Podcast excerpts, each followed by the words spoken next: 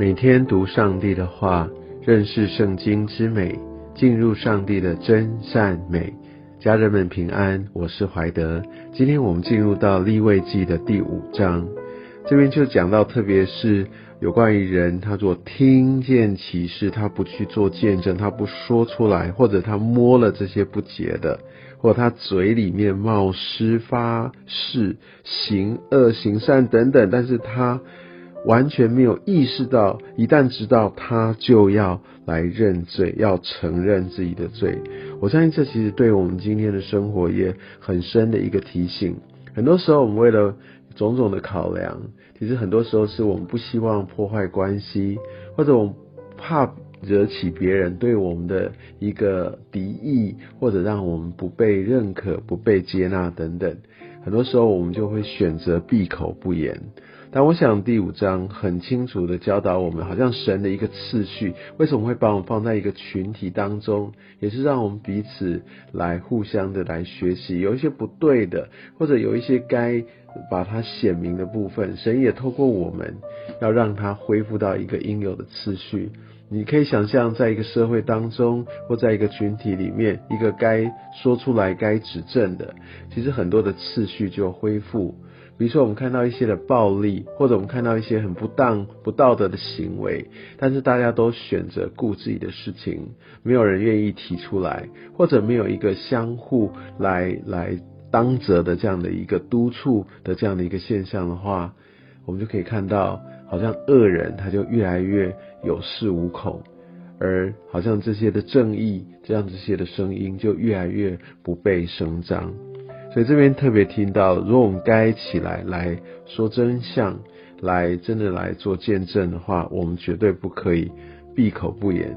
因为我想罪的定义啊，其实不是说我做了所邪恶的事情，罪和它这个名词啊，或者来做一个神的一个定义，就是因为神它是完美的，偏离了神他的一个准则。过犹不及，就是该做而不做，或者不该做而做，有任何的，或者说他的一个程度没有到位，在神的眼中，这都叫属于罪啊。当然我知道神他其实是公义的，我想我们都很清楚，所以他按照我们的一些的状况，但是这边的提醒总是要我们怎么样，总是要我们马上去承认。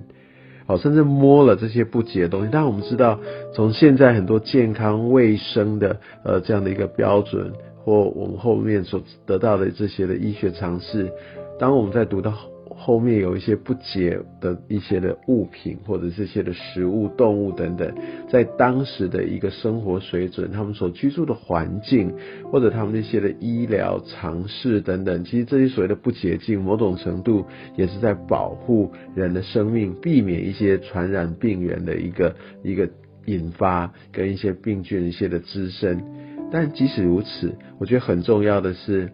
这个遵守的态度，愿意顺服神的态度，不是说我自己先去判断，用自己的方式来决定这个要守，那个不守。我觉得在这里面就是一个对神的一个敬畏。我想在第四节这边也讲到嘴里冒失发誓，其实我想这个也其实关联到。后面主耶稣他在马太福音五章三十七节所说，当我们所说的是就说是，不是就说不是。好，若再多说，就是出于恶者。我们要很谨慎我们所说的话，不要贸然很急躁的去做一个不应该有的承诺，或者一个超过我能力所能达到的事情，就觉得好像就不吐不快，就先说了这样。这边很清楚的来提醒我们，而我们当我们很冒失了。发了誓，好，不管怎么样，当我一旦知道，就要怎么样，就知道有了罪。第五节，当他有了罪的时候，就要承认所犯的罪。承认是代表表一个很大的一个翻转的力量。当我不承认，其实某种程度就是默认，而就是同意。我们都知道，同意的力量也是非常的大。而我当一次一次的下去，它就成为我的一个心思意念，甚至我的一些的价值观念的一环。所以，我们必须知道，我们要很清楚、很敏锐神他的心意。然后，当我一旦意识到了，我就要勇敢的去承认，因为有承认才会回转，有承认才会回到神的心意里来。第七节开始，你可以看到，呃，他的力量若不够献一只羊羔，就要只要把两只斑鸠、两只雏鸽，他们就会比较呃便宜一点，哈，它价格的付出的代价也会比较低。如果再不行的话，第十一节。那他就怎么样？他就要用细面依法十分之一，大概就是十一点五克左右，作为这样的一个赎罪祭。所以我们可以知道，神他会按照每一个人他的能力所及，有一些不同的一些献祭的方式。但是同样的，神对罪不会有任何的一个妥协跟轻忽。是的，他可能比较贫穷，比较没有能力，他可以用他所有办法承担的力量去献。但是没有办法免的，我想这也让我们知道，神他对罪是绝对不会姑息、不会宽容，但他考量我们的处境。那我想另外来说，在第十一节也讲到，他当把这个细面来献上，也许你会想到，哎，这好像跟我在第二章所读到的素祭好像非常的类似。但是这边很重要的是，它不可以加上油，也不可以加上乳香。如果你还记得的话，第二季它是需要加上油，要加上乳香的。这边不加上，其实很重要的一个含义，它的一个区别在于，这个是为罪刻苦的，啊，所以不会把这些好像要归荣耀给神的这些的部分来把它放上去。我想这个是跟呃素祭一个最大的一个差别。但否则，他将素祭的献上，其他的归给祭司，跟所献的素祭是非常类似的。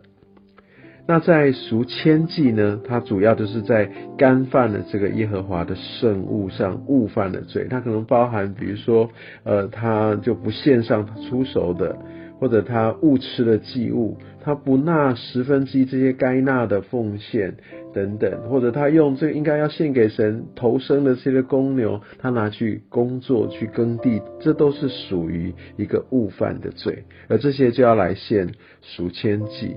那对我们今日来说，这个赎千祭也等同，就是说，当我献给神的东西，我还拿来自己用。